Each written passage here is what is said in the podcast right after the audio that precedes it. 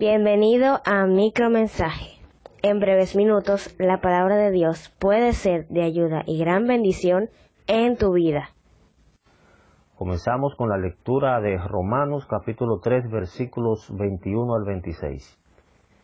Pero ahora, aparte de la ley, se ha manifestado la justicia de Dios, testificada por la ley y por los profetas. La justicia de Dios por medio de la fe en Jesucristo para todos los que creen en Él, porque no hay diferencia, por cuanto todos pecaron y están destituidos de la gloria de Dios, siendo justificados gratuitamente por su gracia, mediante la redención que es en Cristo Jesús, a quien Dios puso como propiciación por medio de la fe en su sangre, para manifestar su justicia, a causa de haber pasado por alto en su paciencia los pecados pasados, con la mira de manifestar en este tiempo su justicia, a fin de que Él sea el justo y el que justifica al que es de la fe de Jesús. En términos numéricos, hay varios beneficios que se obtienen cuando un pecador se convierte a Cristo. En términos espirituales, los beneficios son incalculables. Para verlos en detalle, hoy damos inicio a una serie que hemos titulado Beneficios de aceptar a Cristo.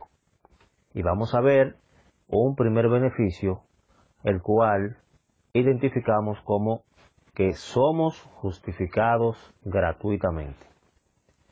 El significado de justificado, partiendo de la traducción del idioma original, es que alguien que es culpable se presenta ante una corte y el juez lo declara no culpable.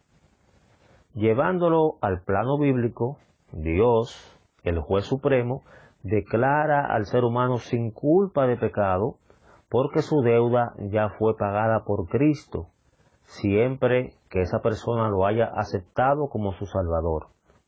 Este proceso se llama justificación por la fe en Jesucristo y lo vimos en el versículo 22 del texto que leímos. Ante Dios todos somos pecadores, es decir, somos culpables, según el versículo 23. Antes de la primera venida de Cristo, el perdón de pecados, según la ley dada a Moisés para el pueblo judío, se obtenía mediante sacrificios de animales. En el arca del pacto, en un lugar llamado propiciatorio, se rociaba la sangre del animal sacrificado. El texto nos dice que Jesús fue puesto allí por Dios como propiciación para manifestar su justicia, pasando por alto los pecados pasados. Versículo 25. Propiciación se deriva del verbo propiciar, que significa favorecer que algo acontezca o se realice. Todo el mérito del perdón de pecados se debe luego de la encarnación de Jesucristo solamente a Él. Dios declara justo al pecador que cree en el sacrificio de Cristo en la cruz, el cual, siendo inocente, porque no cometió pecado, se ofreció voluntariamente.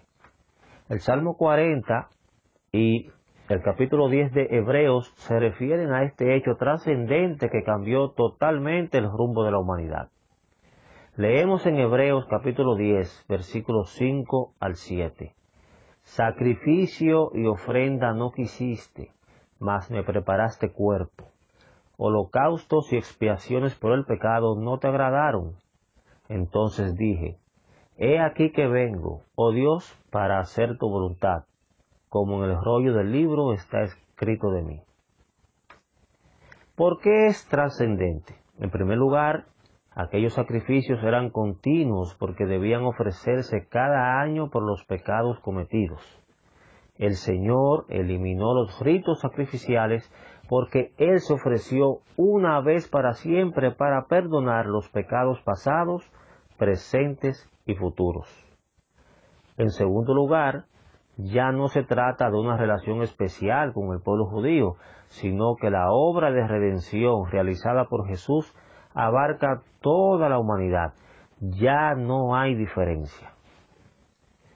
Estimado oyente, esto quiere decir que la salvación que Cristo proveyó está disponible para ti.